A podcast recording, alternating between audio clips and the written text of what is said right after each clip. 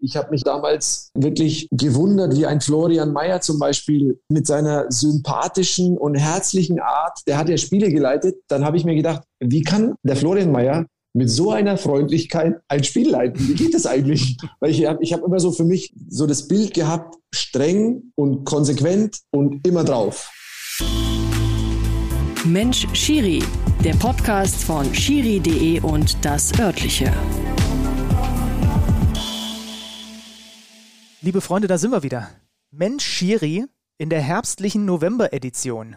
Mein Name ist Benny Zander. Ich begrüße euch ganz herzlich zur zweiten Folge. Ich glaube, damit kann man jetzt endgültig von einem Traditionspodcast sprechen. Folge 2 von Mensch Schiri. Und ich freue mich nicht nur, dass ihr wieder mit dabei seid. Ich hoffe, ihr habt die erste Folge auch schon gehört. Nein, ich freue mich auch sehr auf meinen heutigen Gast. Ihr habt es schon gelesen. Wir brauchen da gar nicht groß drum rumreden. Ohne ihn und seine Schiri.de Akademie gäbe es den Podcast gar nicht. Da müssen wir auch mal ganz ehrlich sein. 43 Jahre alt, Betriebswirt aus Oberasbach vom TSV Altenberg und hat gestern sein 190. Spiel in der Fußball-Bundesliga gepfiffen. Einen schönen guten Tag, Dennis Eitekin. Benny, hallo. Vielen Dank für die nette Einleitung.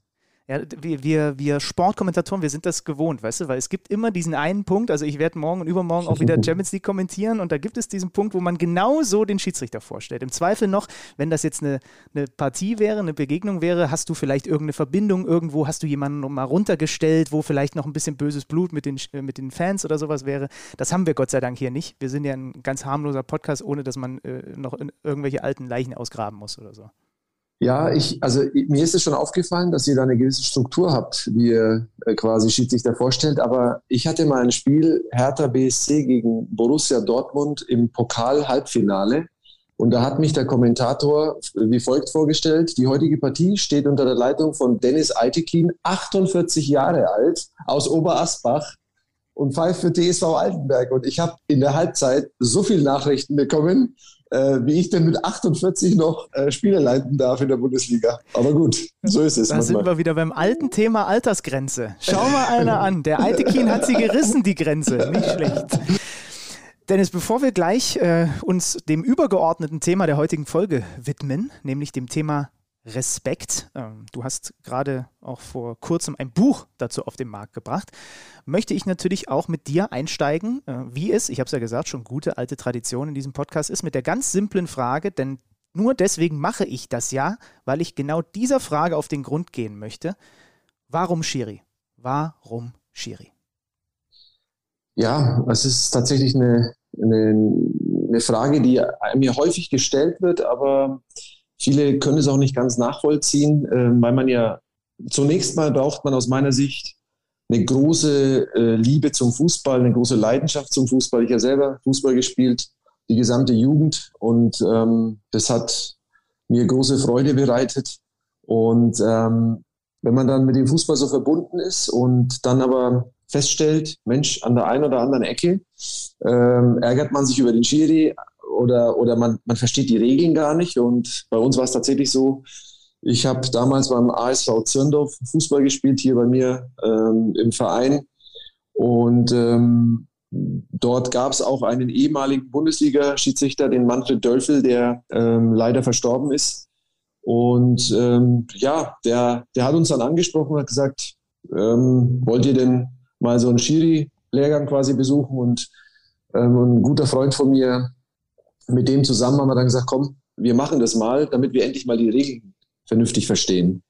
Weil so mit diesem gesunden Halbwissen in der Gegend rumlaufen, äh, das war schon damals nicht so meine. Ach, ich sag mal so, mit gesundem Halbwissen kann man auch Spiele kommentieren. Habe ich jahrelang gemacht, bis ich mich mit dem Thema irgendwann ein bisschen genauer beschäftigt habe.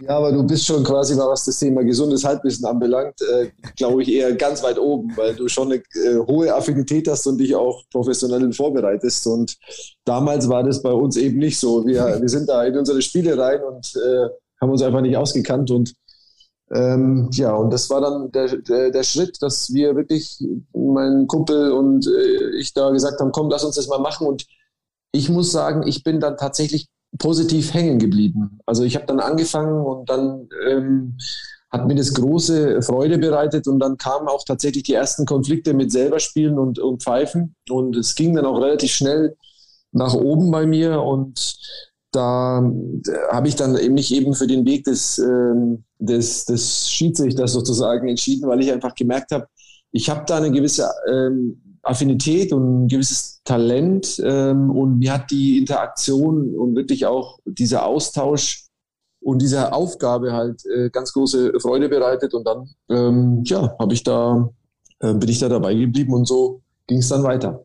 Viele Anknüpfungspunkte. Die wichtigste Frage, aber Dennis Eitekin, groß gewachsen, war bestimmt entweder Verteidiger oder Stürmer. Ich war Verteidiger tatsächlich, mhm. ja. Also ich habe alles umgegrätscht, was ging. Äh, also die technischen Fähigkeiten waren etwas limitiert, aber ich war dann eben Verteidiger und bin schon viel gelaufen und habe dann halt einfach den Wachhund gespielt. Mhm. Und jetzt ganz interessant, wie warst du denn gegenüber Schiedsrichtern und Schiedsrichterinnen, bis du mal selber so eine Pfeife im Mund hattest? Also ich habe mich tatsächlich auch ganz selten aufgeregt. Das, also viele Kollegen sagen ja, die, wenn sie selber gespielt haben, dass sich immer über die Schiedsrichter aufgeregt haben. Also ich habe mich gar nicht äh, so richtig aufgeregt. Also ist man, klar ist man mal enttäuscht und klar darf man dann auch mal eine Emotion zeigen und das habe ich auch. Aber es war jetzt nie so, dass ich jetzt äh, den Eindruck hatte, boah, ich äh, bei jedem Spiel eskalieren und bei jedem Spiel irgendeine Diskussion führen. Das war tatsächlich nicht der Fall. Ich habe gerade, kann ja mal verraten, ich war gestern gerade ähm, in der dritten Liga als Moderator unterwegs. Da bin ich nach Berlin und da hatte ich noch ein bisschen Zeit, bis unsere Besprechung losgeht oder losging. Und dann äh, war da direkt neben dem Friedrich-Ludwig-Jahn-Sportpark äh, ist einfach so ein Kunstrasen und auf dem gab es ein Nachwuchsspiel. Ich glaube, es war so C-Jugend, mhm. Hertha gegen, ich glaube, Empor Berlin oder sowas. Mhm. Und weil ich ja wusste, dass wir heute quatschen, habe ich natürlich auch mal dann mit einem halben Auge geguckt, wer pfeift denn da eigentlich? Und der war auch ungefähr so das Alter, vielleicht ganz knapp drüber. Ein regnerischer, wirklich wettertechnisch ganz furchtbarer äh, Sonntagvormittag in Berlin. Und ich stand wieder dort und dachte mir, du da in deinem schwarzen Trikot, du machst es, weil du eine Leidenschaft dafür hast. Ansonsten wärst du jetzt gerade nicht hier. Mhm. Oder? Absolut. Also eine Sache, die ich immer wieder, da werde ich auch nicht müde, äh, das zu betonen, all die Kollegen, die in den unteren Ligen Woche für Woche Spiele leiten und ich muss wirklich auch da, ähm, ich habe hier einen Kollegen, der heißt Rainer Golombek, der ist mittlerweile über 70. Und äh, wenn ich an den Rainer denke, der wirklich äh, teilweise am Wochenende immer noch zwei, drei Spiele leitet von Jugendmannschaften mit einer Leidenschaft, mit einer Freude. Und ich muss einfach sagen, solche Leute, die tragen einfach dazu bei, dass Spiele äh, überhaupt stattfinden können, ordnungsgemäß über die Bühne gehen, ähm, dass Kinder auch ähm, ein Gefühl von Fair Play und, und, und, und, und, und einfach, ja, Ordnung im Rahmen eines Spiels erhalten. All das ist ähm, für mich keine Selbstverständlichkeit, ähm, weil mittlerweile, meine, wir wissen es alle, wir haben so viele Optionen mit unserer Freizeit. Also es gibt so viele Freizeitaktivitäten. Das sehe ich ja auch bei meinem Sohn, der dann halt natürlich, jetzt hat er aufgehört mit Fußball, leider wegen der Corona-Situation und ist jetzt äh, auf dem Weg quasi zum Scooter-Profi mit Stunts und äh, oh. sonst ja, okay. er hat eine etwas gefährlichere Sportart äh, jetzt sich ausgesucht, aber ich habe einfach, die, die Situation ist ja die, dass wir halt einfach sehr viel Angebot haben und natürlich die jungen Leute, mh, mm, ja, wenn, also die, die das wirklich Woche für Woche machen, die haben eine große Liebe und eine große Leidenschaft zum Fußball und deswegen ist es mir halt einfach ein, ein, ein besonderes Anliegen, das hervorzuheben, dass es nicht selbstverständlich ist, dass am Wochenende da einer dasteht und äh, eine CED-Jugendspiel äh, äh, leitet und da muss ich sagen, ähm, da ziehe ich meinen Hut davor, weil was die da leisten Woche für Woche ist ähm, wirklich phänomenal. Ja, du sagst es, ne? Sowohl die, die eigentlich es längst nicht mehr müssten, es aber noch tun und teilweise ja auch deswegen tun, da müssen wir ja ehrlich sein, weil es sonst einfach zu wenig gibt und manche Vereine sonst niemanden haben. Und wenn irgendwann der 70, Ü70 Schiedsrichter aufhört, dann kriegt der Verein auch ein Problem, weil dann vielleicht kein Schiri-Nachwuchs mehr da ist, als auch eben die, die ganz Jungen, ähm, haben uns ja in der ersten Folge mit äh, Felix 2 auch ein bisschen darüber unterhalten, das würde ich mit ja. dir auch dann gerne machen, wie man so reinkommt, auch in so einen Seniorenbereich.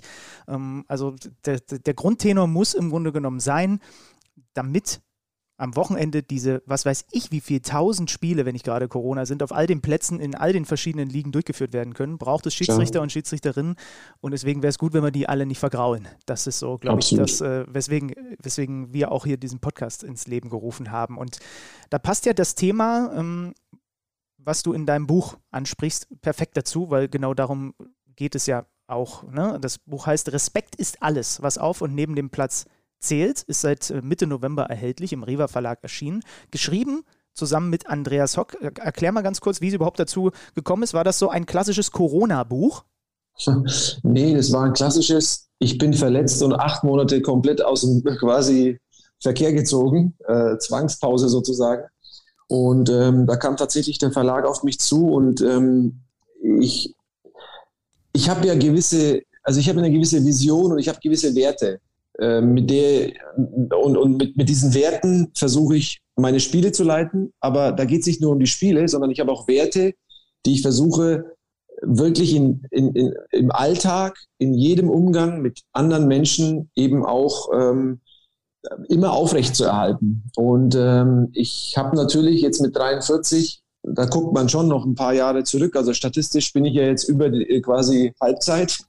Ähm, und und, und da guckt man schon auf seine Lebensstationen und sagt, wo ist mir dieses Thema, also wo, Punkt eins, was sind meine Kernwerte und wo sind vor allem ähm, einfach Punkte gewesen, äh, Einschnitte im Leben, Erlebnisse, die man vielleicht dem einen oder anderen mitgeben kann. Und wenn man dadurch äh, auch nur ja, ein paar Leutchen davon überzeugt, ähm, dass, dass ein, ein respektvoller Umgang eigentlich, eigentlich die Basis von allem ist, dann, dann ist, hat sich das schon gelohnt. Und äh, im Zuge meiner Verletzung eben, äh, in der Phase hatte ich viel Zeit und dann haben wir das wirklich mit dem Andy Hock ähm, ganz ordentlich hinbekommen. Und ja, es ist, ist eben so ein Buch entstanden, was mir auch große Freude bereitet hat. Und ich habe schon jetzt so die ersten Rückmeldungen und die sind sehr, sehr positiv und es freut mich, dass es dann eben so guten Anklang findet. Ich drücke die Daumen dass das so weitergeht. Ähm, wie ist der kleine Dennis in seiner Familie mit dem Thema Respekt und wie man mit anderen Menschen umgeht in Berührung gekommen?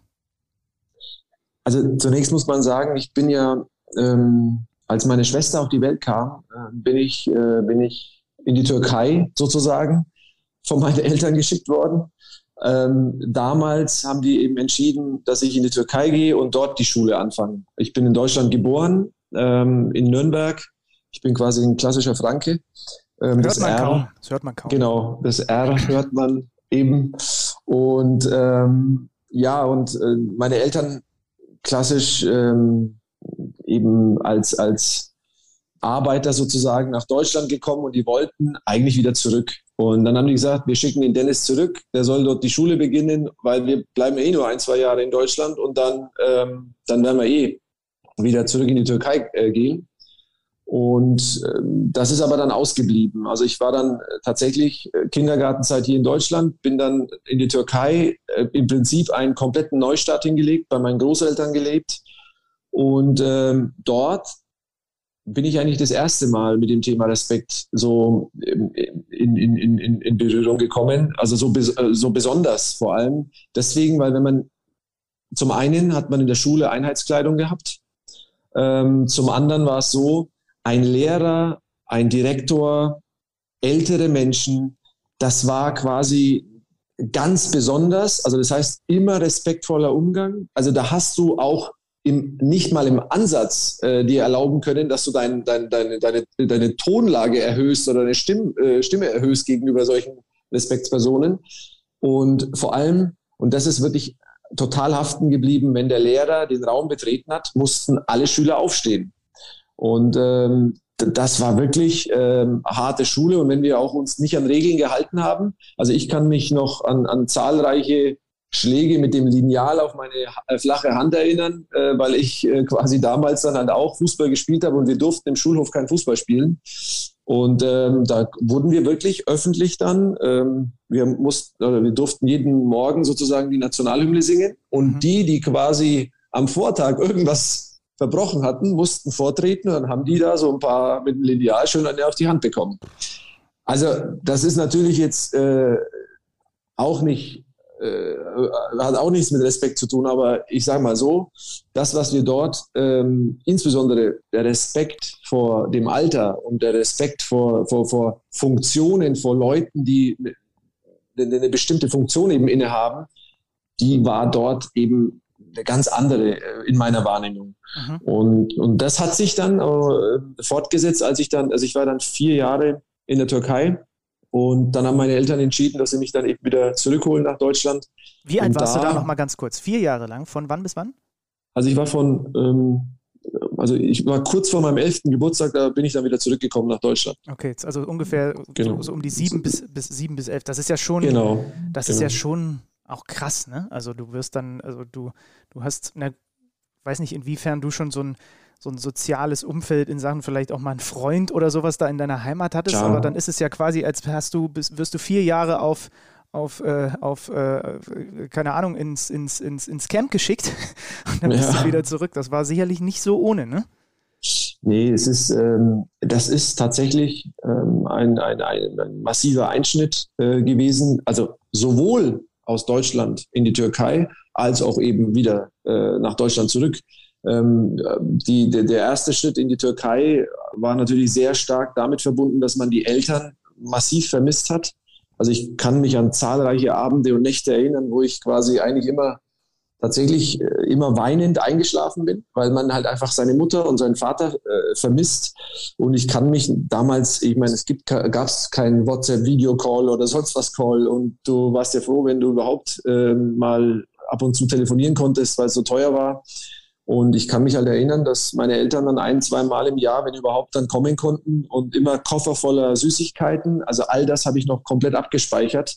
Ähm, aber gut, vielleicht habe ich jetzt deshalb diese große Sucht nach äh, Schokolade äh, von der Zeit. Aber dieser Schmerz natürlich, der, der hat einen dann schon begleitet. Und umgekehrt war es natürlich auch nicht einfach, weil dann bist du eigentlich etabliert.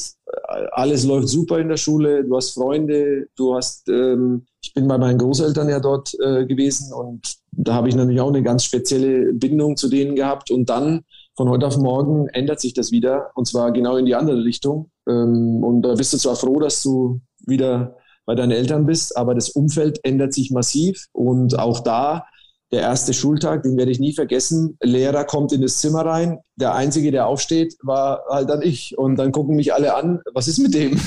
Und äh, das, das hat dann schon ge mich geprägt. Und wenn du dann siehst, dass äh, da, da war damals, äh, da waren, da waren Schüler, die haben dann einen Apfel gegessen, während der Lehrer im Zimmer war, da dachte ich mir, Wahnsinn. Äh, was ist eigentlich hier los, ja? Weil das, das hätten wir uns nicht erlauben können damals. Doppelter Kulturschock, ja. Jetzt ähm, übertragen wir das Ganze aufs Fußballfeld und auf deine Tätigkeit als Schiedsrichter. Mal mhm. ganz, ähm, ganz platt gefragt. Du hast in der Bundesliga debütiert in der Saison 2008-2009. Jetzt sind wir in der ja. Saison 21-22. Mhm. Hat sich am Auftreten der Spieler auf dem Feld etwas zum Besseren, zum Schlechteren ähm, verändert oder hast du das Gefühl, es ist eigentlich grundsätzlich, was die Kommunikation euch gegenüber angeht, noch so wie damals, als du frisch in die Bundesliga kamst? Also diese Frage ähm, pauschal zu beantworten, fällt mir immer sehr schwer. Es ist natürlich sehr subjektiv, mhm. also, was, also was so meine Wahrnehmung. Ich kann nur sagen, ähm, dass ich persönlich mich sehr stark verändert habe in Bezug auf Kommunikation. Also 2008 bin ich in die Bundesliga gekommen. Ich war nur mit mir selber beschäftigt. Also wie kriege ich so ein Spiel überhaupt über die Runde und hatte gar nicht die innere Ruhe und die Gelassenheit, mal mit so einem Spieler auch mal Witze zu machen oder mal irgendwie, sondern du warst halt immer in diesem Modus, da hat einer was gesagt, jetzt muss ich dagegen halten. Und ähm, da hat man dann auch vielleicht den einen oder anderen lockeren Spruch von einem Spieler falsch verstanden und hat dann äh, völlig überreagiert. Also ich, ich sage mal eins, wir haben in der Bundesliga kein Respektsproblem. Das sehe ich überhaupt nicht. Wir haben einzelne Situationen, wo ich sage, das möchte ich in meinen Spielen nicht haben. Das, äh, das, das, das deckt sich nicht mit meiner, ähm, mit meiner Philosophie. Ähm, wenn ich mit einem Spieler spreche und der, der schaut mich nicht an äh, und schaut quasi irgendwo in der Gegend rum, dann finde ich das halt nicht angemessen, weil ich meine, wenn ich mit einem rede, dann schaue ich den halt auch an. Und dann sage ich das dem Spieler auch. Sage, hey, wenn du mir redest, dann schaue ich mir wenigstens an. Das ist für mich, äh, es gehört halt dazu.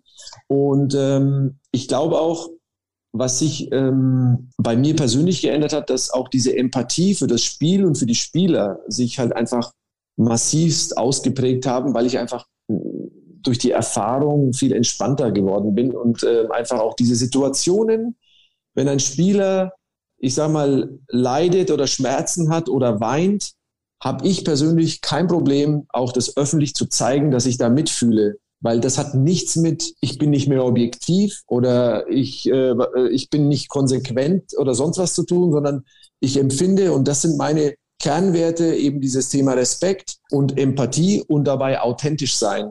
Das sind so die drei Kernwerte, die ich versuche äh, in meine Spielleitungen einzubringen. Die fordere ich aber umgekehrt natürlich ein und äh, versuche natürlich an der einen oder anderen Stelle das auch deutlich zu machen. Ähm, ich ärgere mich auch, ich bin dann auch mal laut, aber es ist nie respektlos, dass man jetzt da quasi äh, irgendeinen beleidigt oder sonst was, sondern ich versuche wirklich auf jeden Einzelnen einzugehen, ähm, auch wenn es manchmal sehr schwierig ist, weil es gibt halt den einen oder anderen, äh, der hat halt da keine Lust drauf und dann muss man das aber auch akzeptieren. Das ist dann halt so. Wie aus der Pistole geschossen, Dennis. Erstes Bundesligaspiel, welche Paarung? Hertha gegen Cottbus. Mhm. Ein 0 zu 1 aus Sicht der Hertha. Cottbus gewinnt. Du hast vi genau. viermal gelb ge gezeigt und ich bin in die, in die Aufstellung reingegangen, weil mich das interessiert hat. Ist jetzt doch ein Weilchen oh. her und das war so meine, also damals war ich noch viel größerer Fußballfan, als ich es heute bin. Ne? Und dann mhm. sieht man bei der Hertha Josip Simonic, André Voronin, Marco Pantelic und, und bei Cottbus äh, ein gewisser Herr Tremmel im Tor, Timo Rost, Erwin Skela und eine durch und durch osteuropäische Mannschaft. Ähm, mhm.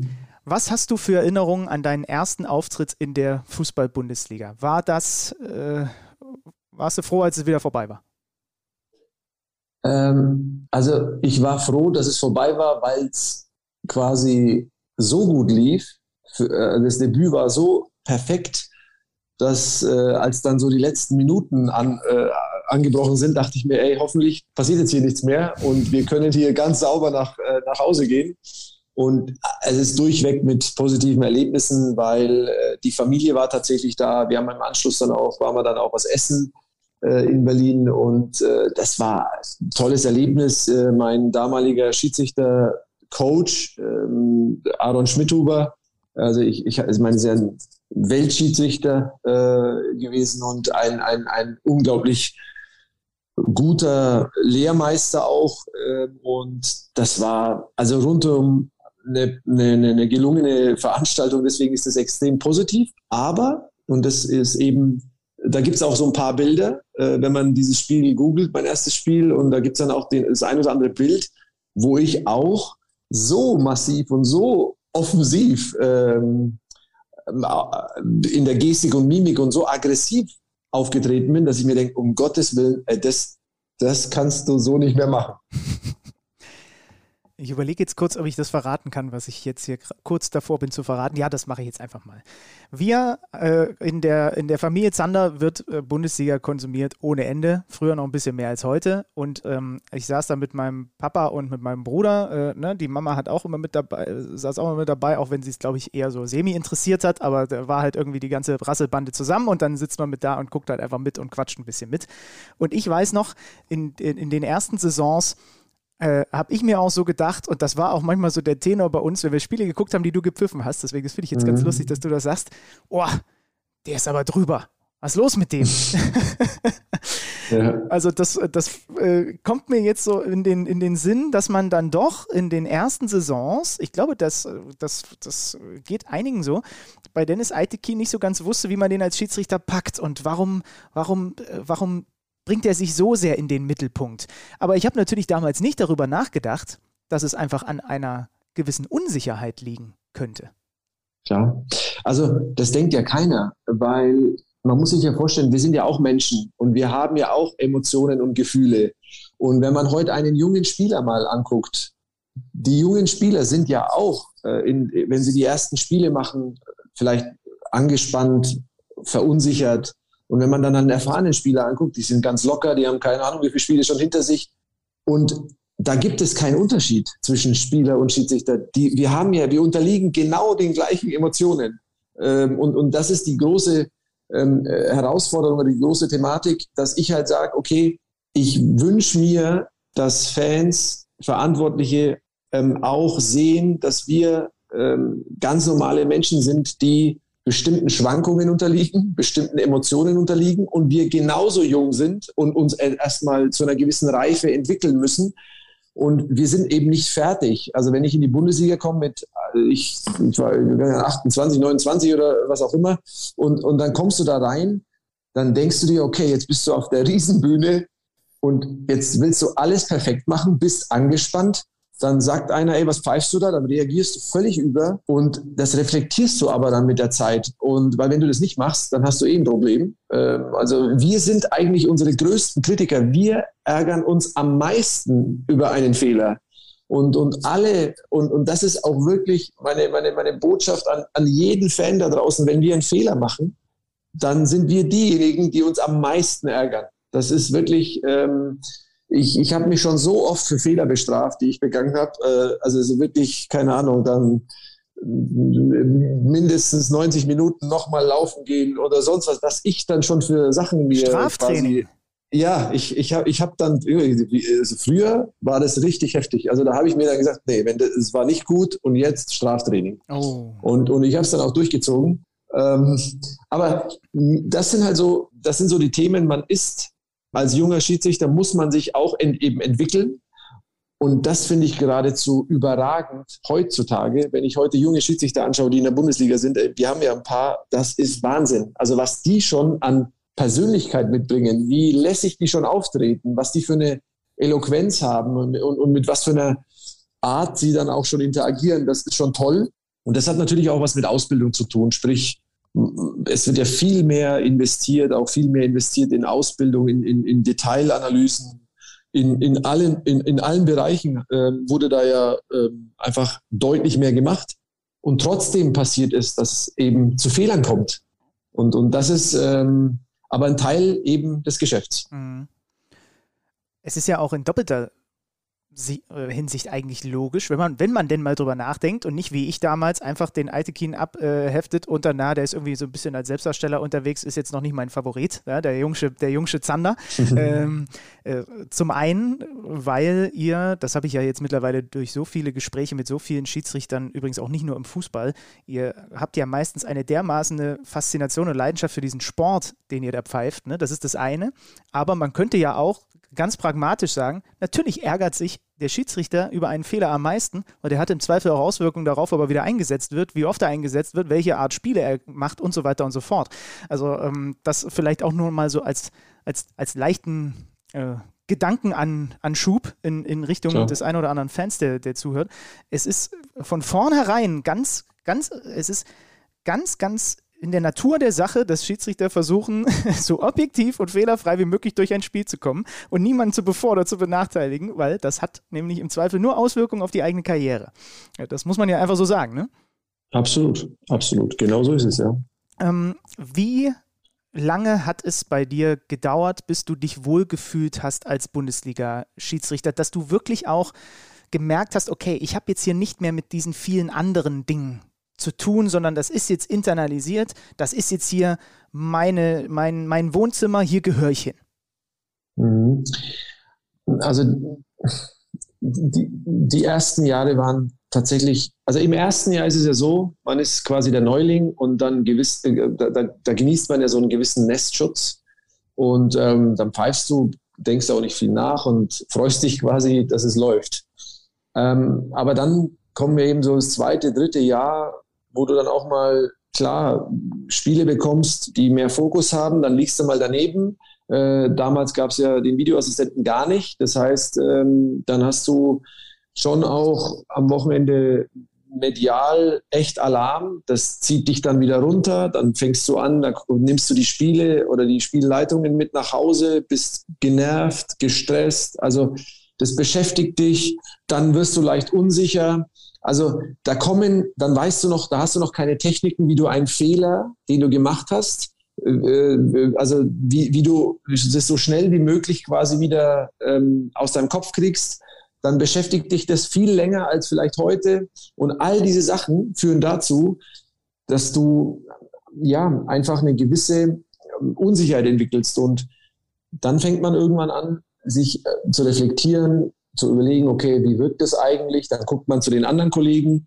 Ähm, in meinem Fall, ich habe mich immer damals äh, wirklich gewundert, wie ein Florian Mayer zum Beispiel. Ich meine, Florian Mayer, also mit seiner sympathischen und herzlichen Art, der hat ja Spiele geleitet. Dann habe ich mir gedacht, wie kann der Florian Mayer mit so einer Freundlichkeit ein Spiel leiten? Wie geht das eigentlich? Weil ich habe ich hab immer so für mich so das Bild gehabt, streng und konsequent und immer drauf. Also das war quasi damals auch von meinem Obmann, der Manfred Dölfel, war ein sehr, sehr strenger Bundesliga-Schiedsrichter. Und ähm, und ich habe dann ganz andere Bilder gesehen oder ganz anderes Bild auch von einem Schiedsrichter, unterschiedliche Persönlichkeiten gesehen. Und, und dann fängst du halt an, dich zu reflektieren und ähm, in, in Austausch zu gehen. Und das hat dann tatsächlich eben vier, fünf Jahre gedauert, bis ich dann angefangen habe zu sagen, okay, ähm, ich fühle mich jetzt wohler, bin entspannter.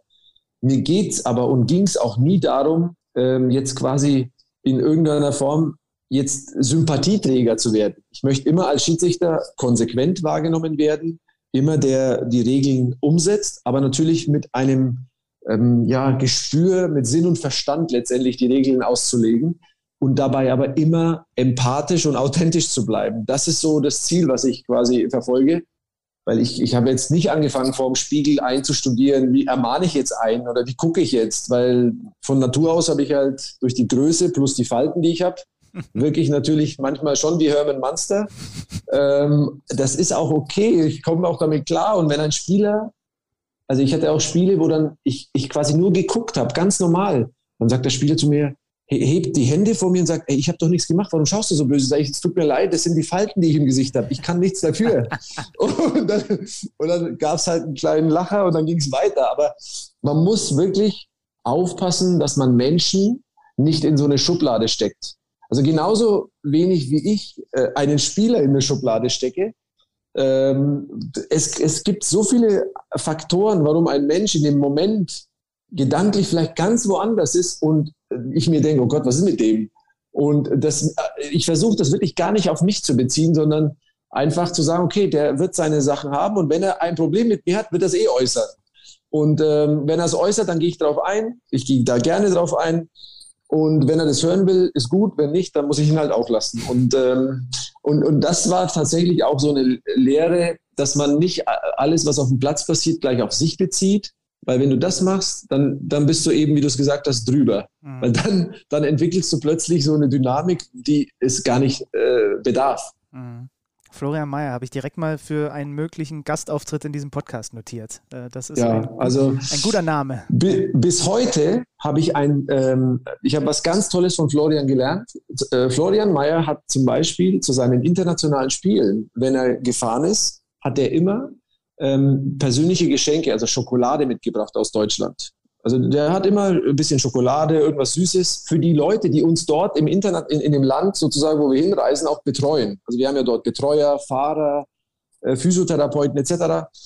Und seit vielen, vielen Jahren kaufe ich jedes Mal Schokolade aus Deutschland und gebe das quasi dort ab, weil das auch eine Form von Respekt ist, weil diese Menschen kümmern sich drei Tage um uns und äh, natürlich bringt man da die eine oder andere Steck, äh, äh also diese Pin von DFB und Wimpel und sonst was mit, aber ich finde auch so ein persönliches Geschenk und das habe ich von Florian Mayer und das habe ich, das werde ich äh, beibehalten, solange ich sozusagen ähm, aktiv bin. Ja, schön. Ja, sehr gut. Also wie gesagt, der steht jetzt, der ist schlagartig in der Liste hier ganz schön weit nach oben gerutscht, äh, was Mensch-Serie angeht.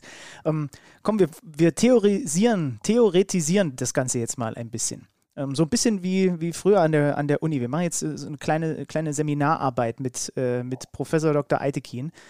Welche Mittel hast du als Schiedsrichter, um dir Respekt zu verschaffen in einem Fußballspiel? Oder vielleicht auch rings um ein Fußballspiel. Fangen wir damit mal an. Gehst du vor einem Spiel zum Beispiel aktiv auf den einen oder anderen Spieler mal zu, wo du weißt, ja, du, wir haben uns vielleicht das letzte Mal nicht ganz so gut verstanden oder der hat vielleicht einen bestimmten Ruf oder was auch immer und sagst schon mal, Jung, ich werde bei dir ein bisschen mehr auf das und das achten. Machst du sowas vor dem Spiel oder lässt du sowas lieber?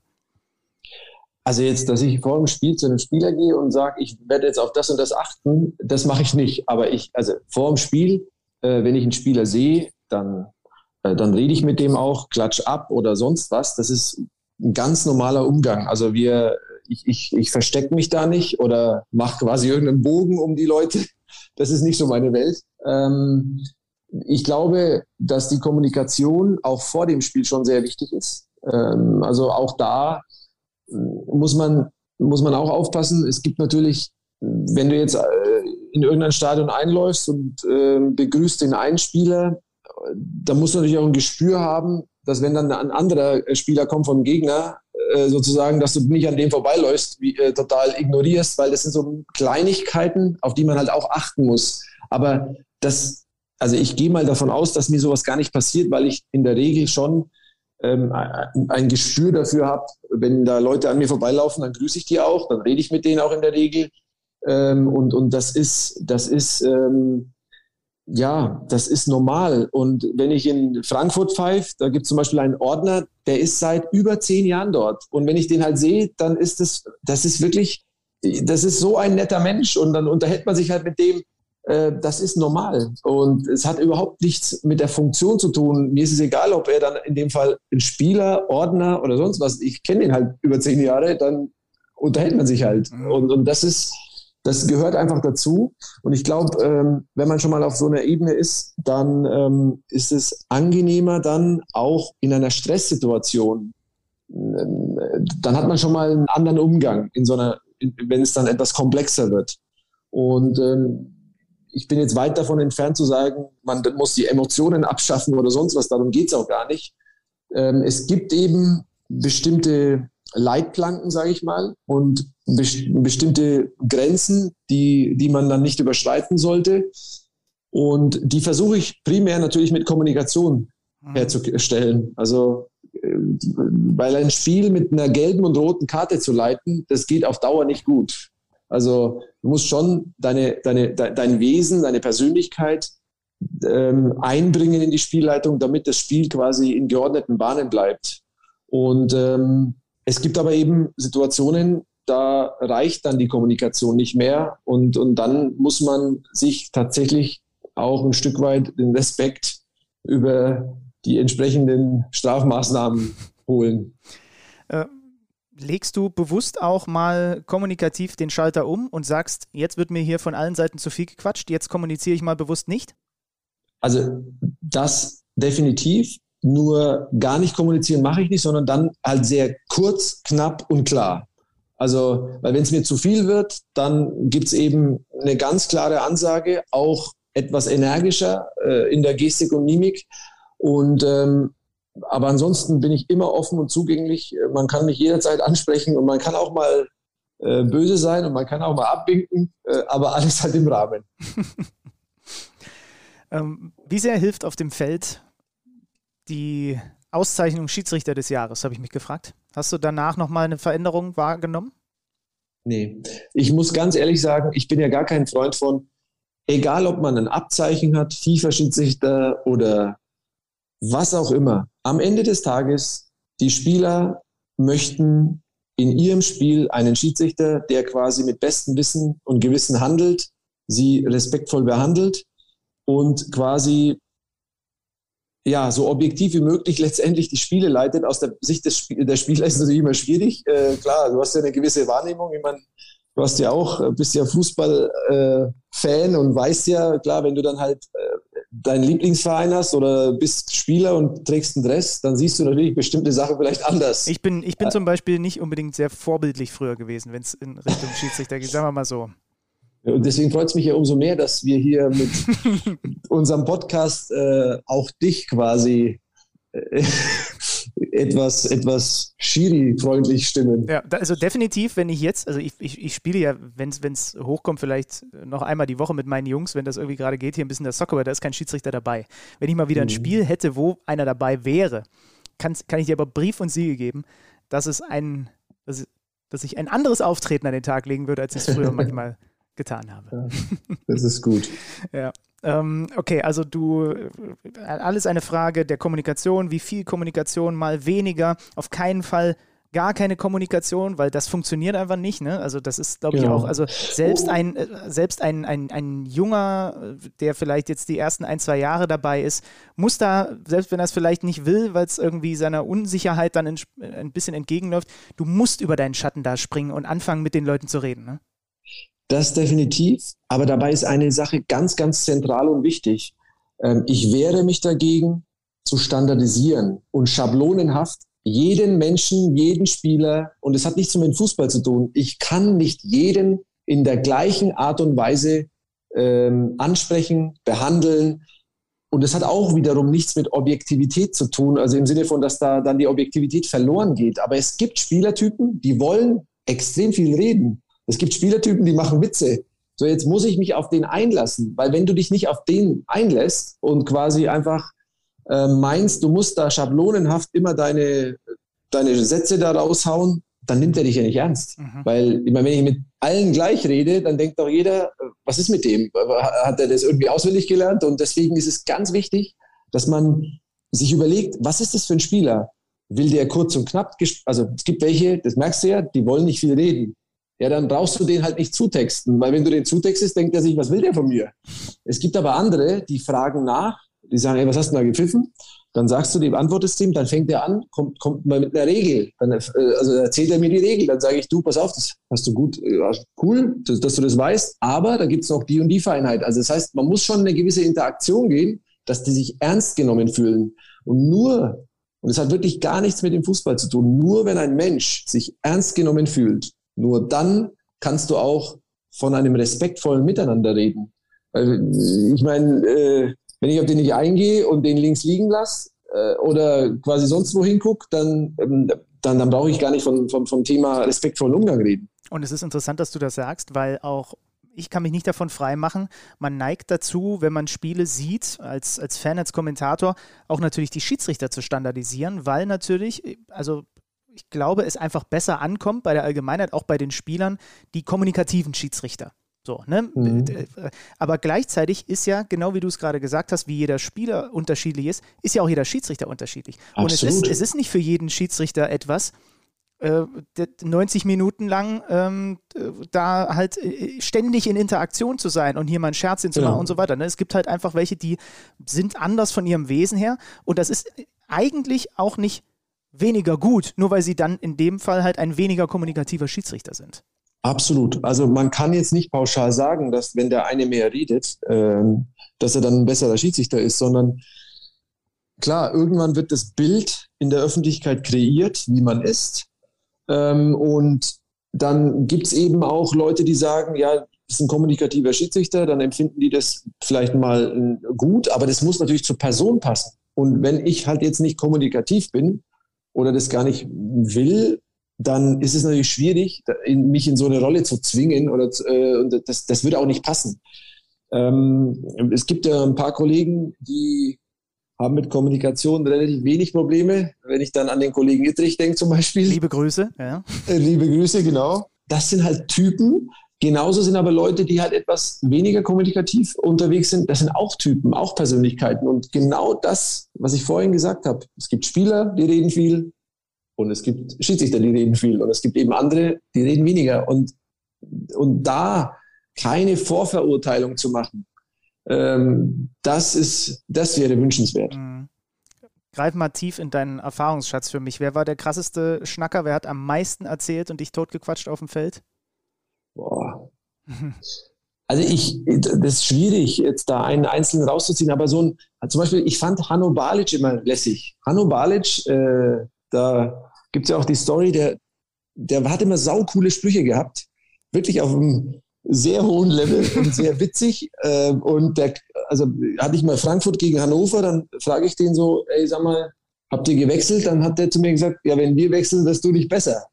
Und das, das fand ich total geil. Das fand ich so lässig, dass ich dann in der zweiten Halbzeit mir gedacht habe, na, der wird mir schon noch irgendwann vor die Flinte laufen. Und dann kam es tatsächlich, der Ball war platt und dann kommt er zu mir und sagt, hey, der Ball ist platt. Dann habe ich gesagt, ja, ja, es ist ja auch das Wasser schuld, wenn die Ente nicht schwimmen kann. Und dann hat er so kurz geguckt und dann kam er so ein bisschen später und hat gesagt, Cooler Spruch. Hast du, hast du jetzt so lange gebraucht, bis du den verstanden hast, oder hattest du vorhin keine Zeit? Aber es ist, war halt auch witzig und, und, und lustig.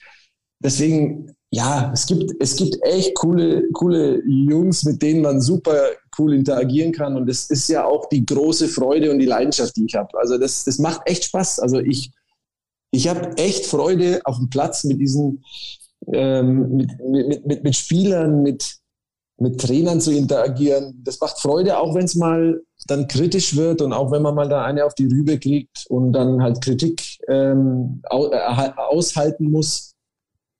Wichtig ist mir aber, dass wir gerne uns über die Sache streiten können. Wir können diskutieren. Ich hatte gestern äh, die Szene.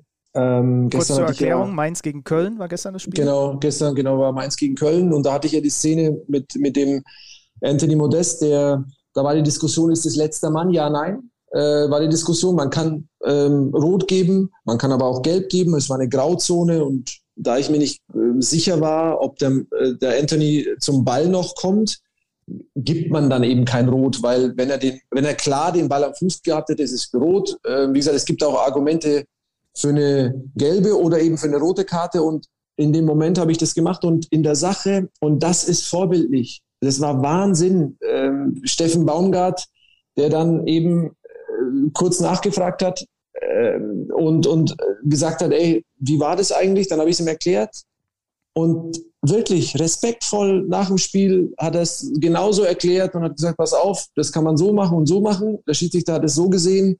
Ähm, das haben wir zu akzeptieren. Mhm. Und ähm, in der Sache, und wenn er gesagt hätte, nee, ist für mich rot, dann hätte ich das auch akzeptiert, aber nie persönlich, sondern nur in der Sache. Und das macht's aus, weil in der Sache zu diskutieren ist schön, aber wenn es persönlich wird, wenn man dann quasi Leute, andere lächerlich macht, das finde ich halt nicht in Ordnung.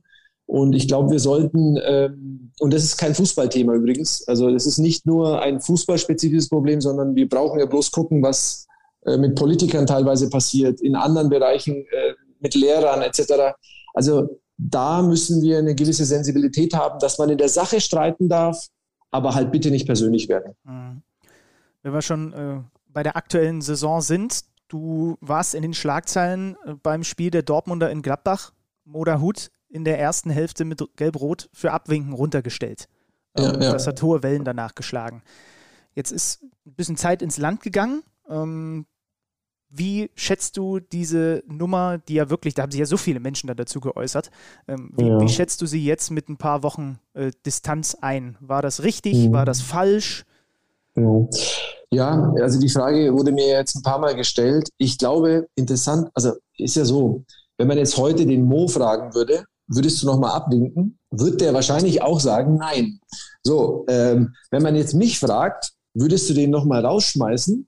Dann muss ich sagen, ähm, ich sag mal, in dem Moment, und das ist das, was ich gesagt habe, wir unterliegen ja auch gewissen emotionalen Schwankungen und wir sind ja auch Menschen und in dem Moment sind quasi zwei Emotionen aufeinandergeprallt. Der Mo und ich quasi sind aufeinandergeprallt und diese Emotionen sind dann quasi äh, am Ende des Tages in einer gelb-roten Karte geendet. Und ähm, ich hatte auch gesagt, also wenn ich eine etwas gelassene und innere Entspanntheit gehabt hätte in dem Moment, hätte ich ihn wahrscheinlich nicht rausgestellt. So, das heißt aber noch lange nicht, dass ich in der Sache das nicht möchte, dass man sich so abfällig äh, verhält.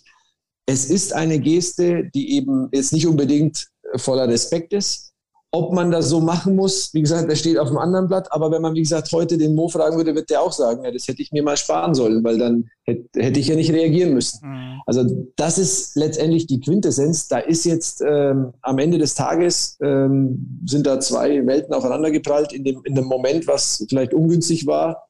Und dann ist das passiert. Aber wenn wir uns das nächste Mal sehen, dann geben wir uns die Hand und dann geht es weiter. Weil äh, das ist ja nie persönlich, das ist im Eifer äh, des Gefechts und wir haben halt auch Emotionen und äh, dann ist das eben so passiert. Ja, ihr seid äh, in dem Fall ja eigentlich einfach jeder in seiner Funktion. Das eine ist Spieler und wie der jetzt genau. heißt, ist egal und der Schiedsrichter ist der genau. Schiedsrichter und wie der heißt, ist egal. Richtig. Weil du es gerade gesagt hast, weil ich das nicht möchte, weil du vorhin auch darüber gesprochen hast, deine Philosophie ähm, des äh, Sheetsens und wie du ein, ja. ein, ein Spiel haben möchtest.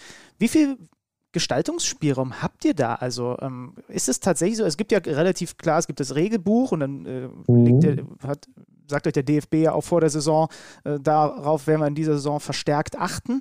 Äh, weil es kann ja schon sein, dass jetzt ein anderer Schiedsrichter da ganz anders äh, gepolt werde oder, oder im Extremfall ja. gibt es vielleicht einen Schiedsrichter, der sagt, ob der mir abwinkt, ist mir vollkommen egal. Und dann gibt es aber mhm. einen, der jedes kleinste Abwinken und jede kleinste Emotion am liebsten mit der gelben Karte bestrafen würde. Irgendwo muss man ja einen Mittelweg finden, dass beide genau. sich abgeholt fühlen und dass aber trotzdem irgendwie auch die Spieler wissen, woran sie sind.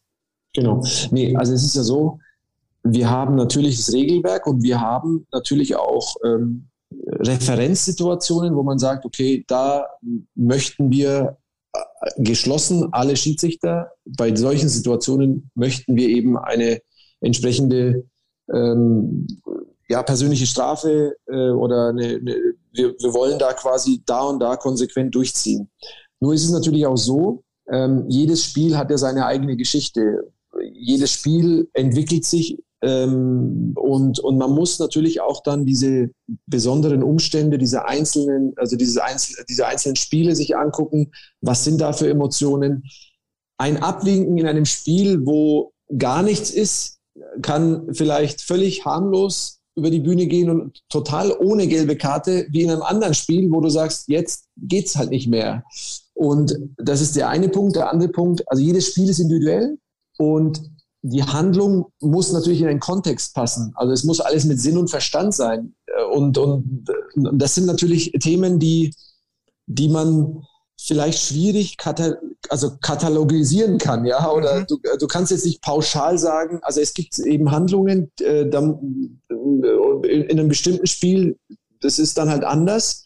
Und äh, dann gibt's aber noch die große zweite Komponente, der einzelne äh, Schiedsrichter, wie nehme ich bestimmte Verhaltensweisen wahr? Also welche Werte habe ich? Ähm, dem einen interessiert es überhaupt nicht von mir aus, wenn er, wenn, wenn er mit einem redet und der guckt sonst wohin. Das interessiert ihn halt nicht. Das kann ja sein. Aber ich halt, ich, also ich gucke ja die Leute an und das ist zum Beispiel wichtig. Dann interagiere ich mit denen. Ähm, und äh, ich möchte auch, was den Fußball anbelangt, ja auch gewisse Werte nach unten, auch in den unteren Ligen vermitteln. Und auch das Bild des Fußballs soll ja jetzt nicht irgendwie Sodom und Gomorra sein, sondern es soll ja letztendlich ein Bild von, im Optimalfall von Fairness, Fair Play und ein positiver Umgang, ein sportlicher Umgang, Wettbewerb ja, Kampf ja, im, im, quasi im Fußball, aber bitte immer im Rahmen dieses Fair Play-Gedankens. Und das, das treibt mich halt an und ähm, ich werde da auch nicht müde, wenn einer, also wenn ich dann den Eindruck habe, das ist einfach, passt nicht in das Bild, dann verwarne ich den auch. Und äh, das ziehe ich durch, aber immer, wie gesagt, im Optimalfall mit Sinn und Verstand und mit etwas äh, quasi Emotionen, die dann halt äh, angepasst sind, sagen wir es mal so. Mhm. Aber da muss ich nochmal nachhaken, weil es ja auch ja. so ein bisschen der, der Tenor danach war ja, es kann ja nicht ein Schiedsrichter hingehen und das jetzt so machen und der andere macht es anders, sondern es muss ja, ja. immer diese Leitplanken geben. Und äh, genau. mal, ganz, mal ganz naiv gefragt, das klingt ja fast so, als würde es Sinn ergeben, wenn man vorher einmal kurz die Jungs versammelt, die da gleich auf dem Rasen sind und ihnen sagt, äh, äh, Jungs, ihr kennt mich vielleicht noch nicht alle, ich bin der Dennis und ähm, mit mir kann man ganz gut quatschen aber bitte lass die Respektlosigkeiten, weil, also es ist ja schon so, das kann ich schon, dieses Argument kann ich schon so ein bisschen nachvollziehen, auch aus Sicht eines total limitierten Kreisligaspielers, dass du ja in einer gewissen Art und Weise schon wissen willst, woran du bist äh, und worauf du dich einlässt. Ja, auch äh, in jedem Spiel muss auch der Spieler natürlich selber merken, mit welcher Art Schiedsrichter hat das da zu tun.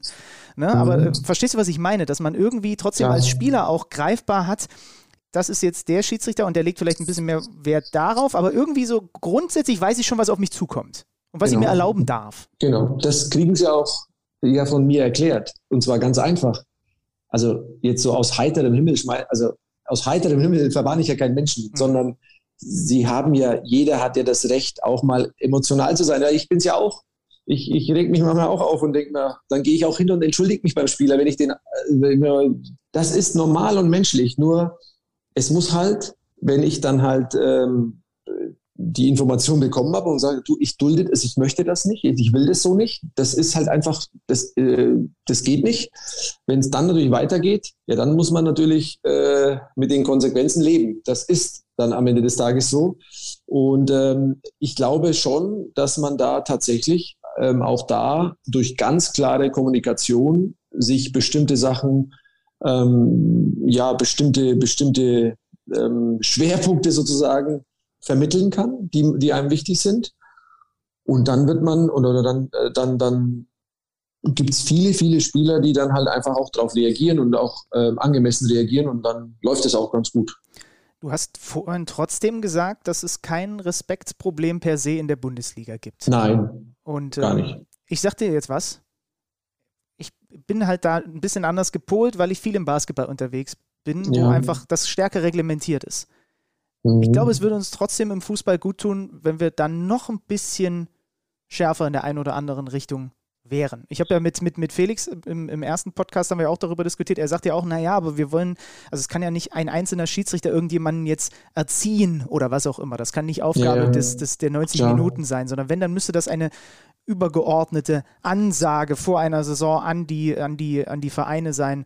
Ey, passt auf, in dieser Spielzeit gibt es deutlich schneller nochmal gelb, wenn Abwingen oder wenn einer auf den Schiedsrichter zugerannt kommt und so weiter mhm. und so fort. Und dann sage ich in meiner ganz naiven Vorstellung, dann macht man das drei Monate und dann mhm. ist weniger Trara auf dem Platz. Also ich glaube schon, dass ja tatsächlich viele Sachen jetzt ähm, deutlich besser geworden sind. Also so dieses Ball wegtragen, Ball wegschießen noch nach dem Pfiff und sowas, das wird ja ganz konsequent auch geahndet. Also, ähm, und das erlebe ich immer weniger. Es passiert mal, aber es ist alles so, dass ich sage, es ist alles nur im Rahmen. Und ich weiß nicht, vielleicht hast du recht, wenn man jetzt sagen würde, es wird ganz hart und ganz konsequent quasi jetzt alles geahndet, was so Unsportlichkeiten anbelangt. Vielleicht ist es dann weniger, aber nochmal, es ist mir wichtig auch zu betonen, es ist ja jetzt nicht so, ähm, es sind einzelne Situationen. Und das ist ja unser Problem beim Fußball, dass wir natürlich so dermaßen im Scheinwerferlicht stehen, dass wenn eine Situation mal quasi aufperlt, dann äh, meint man, dann ist quasi das überall so. Das ist es ja nicht. Sondern wir reden wirklich, es sind so tolle Leute, auch Manager, Trainer und sonst was, mit denen wir super auskommen. Das ist quasi ein Wir. Das ist ja nicht irgendwie die Schiris gegen sonst wer oder die Mannschaften gegen die Schiris, dass es vereinzelt zu äh, Diskussionen kommt, das ist normal, aber ich sehe jetzt hier kein Respekt oder generelles Respektproblem in der Bundesliga, das gar nicht. Ähm, und, und ist klar, bei anderen Sportarten, ich meine, da gibt es ja auch Argumente wie, ähm, beim Fußball fallen halt nicht so viele Tore jetzt wie beim Basketball natürlich, Körbe. Das heißt, jeder Eingriff ins Spiel mit einer Karte, rote Karte, gelbe Karte etc., hat natürlich einen massiven Einfluss. Und da äh, gibt es dann eben natürlich diese Diskussionen, wann, wie, wann greift man ein mit einer persönlichen Strafe, was ist quasi noch vertretbar. Vorschlag. Aber das, ja, Vorschlag. Ja, ja. Wir führen einfach noch eine weitere Strafe ein, aber und zwar die Zeitstrafe. Ja, genau. Ja, ist ja, gab's früher. Ist kein ja, Scherz, ist kein Scherz. Es, es, ja, ist ein, ja, gab's. Ich, ich habe schon häufiger darüber nachgedacht, ob das nicht, weil du machst im Grunde genommen ja etwas, was es in anderen Sportarten, äh, wie zum Beispiel im Handball gibt. Äh, du kühlst den runter, in dem Moment ja. für fünf Minuten und na, fünf Minuten, was weiß ich, wie, wie, lang auch immer, sagen wir mal fünf Minuten. Und dann ist er wieder drauf und dann haben die wieder elf. Und du, du greifst ja dadurch deutlich weniger inten, äh, krass in einen kompletten Spielverlauf ein, als mit einem Platzverweis zum Beispiel. Was hältst Absolut. du von Zeitstrafen? Ja, also früher hatte ich ja Zeitstrafen in der Jugend. Ähm, und das war tatsächlich so. Also wenn du so einen Hitzkopf gehabt, gehabt hast, der sich also egal ob etwas härteres Foul oder mal sich auch über eine Entscheidung massivst aufgeregt und du hast dir gedacht, nee, gelb ist mir jetzt da zu wenig, dann hast du den mal fünf Minuten rausgeschickt, dann hat er sich abgekühlt und dann kam er wieder und dann war alles wieder gut. Mhm. Gut, aber ich meine, das war natürlich früher ähm, eine mega Möglichkeit. Äh, ich meine, äh, jetzt haben wir eben nun mal die Zeitstrafe nicht und äh, wenn die eingeführt wird äh, oder eingeführt werden würde, dann würde man die mit Sicherheit auch sinnvoll einsetzen können. Aber ich meine, wir müssen uns natürlich jetzt erstmal mit den Mitteln helfen äh, und mit den Mitteln äh, umgehen, die wir jetzt halt nun mal zur Verfügung haben. Und Zeitstrafen haben wir aktuell nicht. Ja, ich bin, ich bin so ein Fan von solchen Gedankenexperimenten, deswegen äh, kann ich mich da so schwer von frei machen. Ähm, ich würde gern zum Abschluss mit dir noch zwei Sachen klären, die ich, äh, ja. die mich bei jedem äh, Schiedsrichter, jeder Schiedsrichterin, das ist ja auch äh, unser großes Ansinnen, dass wir in den nächsten Ausgaben dann natürlich hier auch mal eine weibliche Stimme hören, ähm, ja. Äh, die mich da interessieren, die ich rausarbeiten möchte. Punkt Nummer eins: Was kann Dennis Eitekin abseits des Fußballplatzes und wenn er die Pfeife weglegt, besonders gut? Was kann ich besonders gut? Also, ähm, ich habe ja beim Podcast von Felix gehört, dass er sehr gut kochen kann. Mhm. Und ähm, das hat mich echt beeindruckt und ich dachte mir, gut, also das kann ich natürlich jetzt hier nicht bringen, weil ich koche nur mit, fasten wir nur mit dem Thermomix.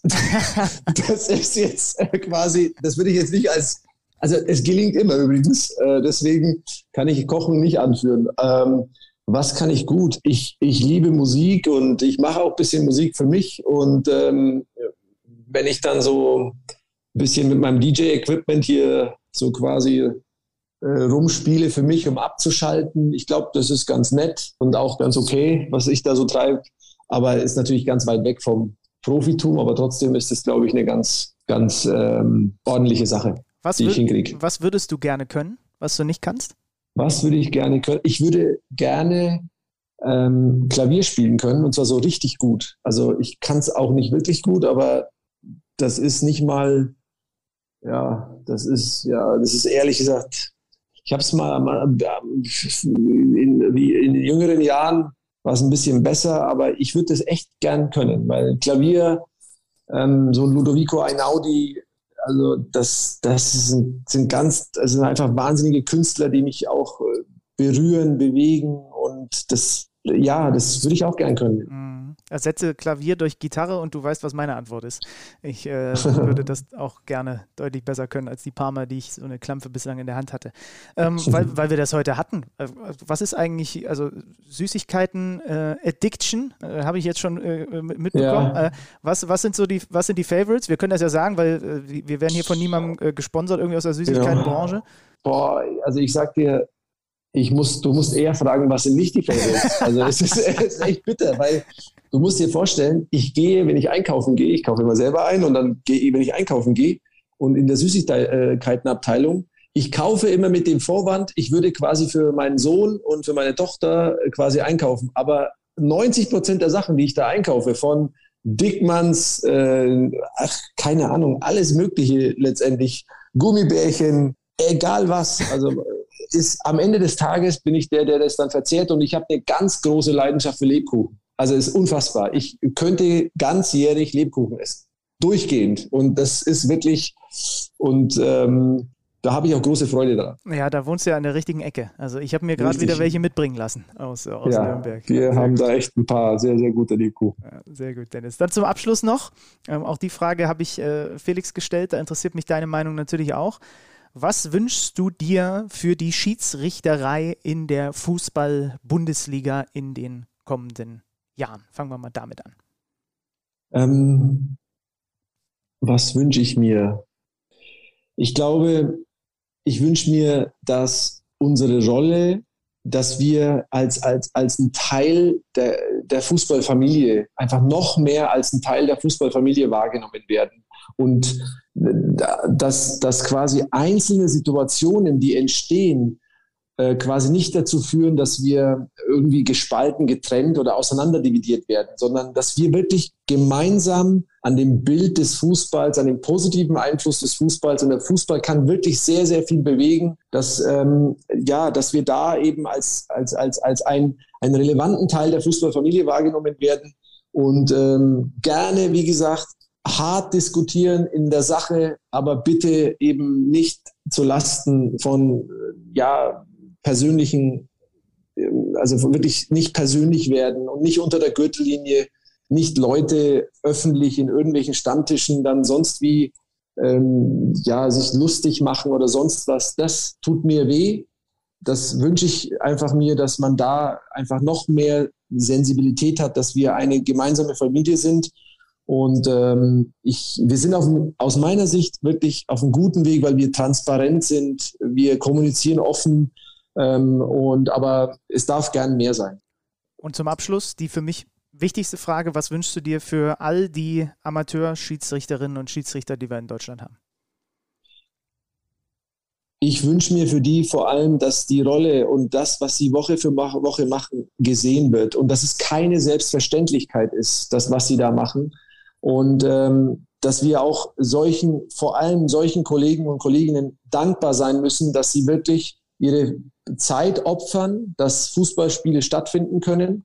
Und ähm, ich persönlich werde alles, was in meiner Macht steht, auch äh, tun, damit, damit wir ähm, ja vor allem diese Kollegen auf eine Bühne heben und sagen, das sind die wahren Helden. Ähm, und das sind die, die letztendlich auch Woche für Woche Spiele über die Bühne bringen, in den allermeisten Fällen auch super über die Bühne bringen, dass man denen einfach noch mehr Respekt zollt für die Aufgabe und dass, dass man sie eben einfach sieht.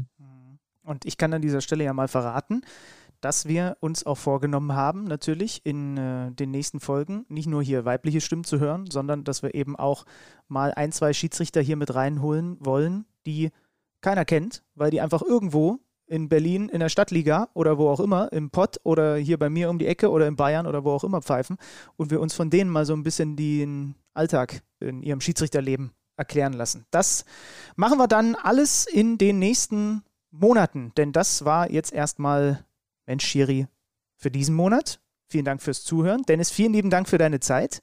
Danke, Benny. Und ähm, dann hoffe ich doch, dass wir uns wieder hören Kurz vor Weihnachten haben wir dann nochmal Mensch Schiri für euch im Angebot. Stimmt das überhaupt? Vielleicht ist es auch nach Weihnachten. Was machen wir denn eigentlich, Dennis? Wir haben noch gar nicht festgelegt. Letzter Freitag im Monat haben wir gesagt.